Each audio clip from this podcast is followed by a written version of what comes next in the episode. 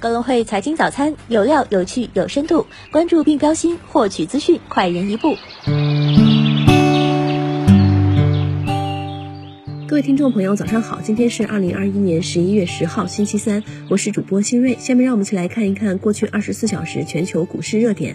昨夜美股集体收跌，截至收盘，道指跌百分之零点三一，标普五百跌百分之零点三五，纳指跌百分之零点六，均结束八连涨。主要影响因素为，由于投资者纷纷买入期权，追逐特斯拉和英伟达等股票的涨幅，导致上行波动加剧。交易员对错失良机的强烈担忧下，股市因好于预期的。收益和主要央行的温和转向大幅下挫，欧美国债收益率回落，基准十年期英美德国债收益率均降至九月以来低谷，连续银行股下挫，部分个股财报业绩低于预期，蓝筹科技股下跌施压大盘，注意风险资产价格持续上涨，大型科技股普遍收跌，特斯拉领跌百分之十一点九九，马斯克兄弟出售近一点一亿美元特斯拉股票。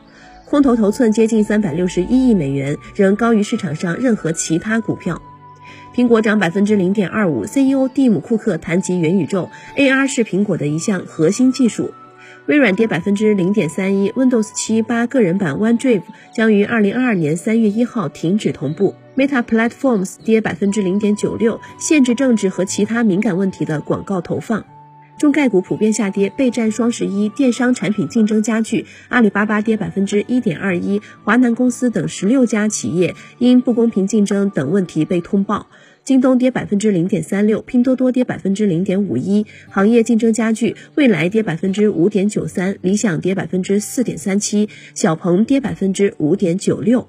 再来关注一下 A 股方面，周三两市主要指数上涨，沪指重返三千五百点，收涨百分之零点二四；深成指涨百分之零点四三，创业板指收涨百分之零点八八，报三千四百零九点。两市近三千一百股上涨，一千二百二十股下跌，成交额连续十三个交易日在万亿上方，北上资金净卖出二十一点一六亿元，为连续第三日净卖出。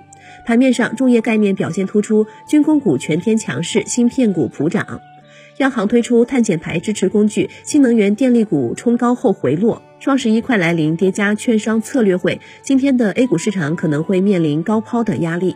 港股方面，恒指涨百分之零点二，报二万四千八百一十三点；国指涨百分之零点一四，报八千八百零六点；恒生科技指数涨百分之零点四五，报六千二百二十一点。市场整体情绪表现平淡，大市成交额不足千亿港元。盘面上，半导体股午后涨幅扩大，上海复旦大涨超百分之十六。教育股受隔夜美股带动，全天维持涨势。大型科技股多数走低，京东、快手跌百分之一点三，餐饮板块跌幅最大。煤炭股、猪肉概念股、内房股普跌。展望明年港股，中金称海外中资股比较优势已经显现，尤其是中下游和成长板块。预计明年 MSCI 中国指数有双位数的上行空间。我们再来关注一下宏观经济方面的消息。央行行长易纲详谈数字人民币研发进程和下一步计划。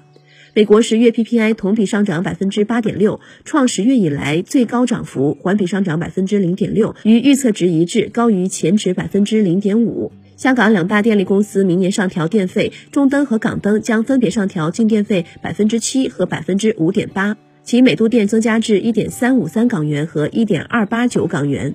中信证券表示，消费有望在二零二二年底前恢复至潜在水平，出口增速边际放缓，但仍维持高增长，整体经济有望实现百分之五点四左右的增速。央行昨日进行一千亿元七天期逆回购操作，中标利率百分之二点二，持平上次。我们再来关注一下公司方面的消息。中国银行间市场交易商协会昨日举行房地产企业代表座谈会，招商蛇口、保利发展、碧桂园、龙湖集团、嘉园创盛、美的置业等公司近期均有计划在银行间市场注册发行债务融资工具。台积电证实将与索尼在日本共建七十亿美元的芯片厂。哈罗出行宣布完成新一轮融资签约，涉及金额二点八亿美元。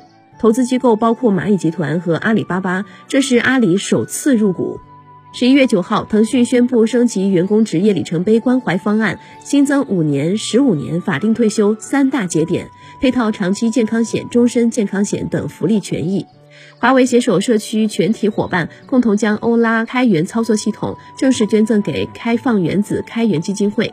股市方面，舜宇光学十月手机模头模组出货量一点一五亿，同比下降百分之二十七点八。承德露露公司近期无提价行为，新品开发正在加快推进。平智信息签订 VR 协议，旨在共同就机器人、元宇宙等达成合作。今日重要的财经事件有：中国十月 CPI、PPI，中国十月社会融资规模，美国十月 CPI。以上就是今天节目的主要内容。更多财经资讯，请点击阅读原文，下载格隆汇 APP 进行查看。明天同一时间，我们再见。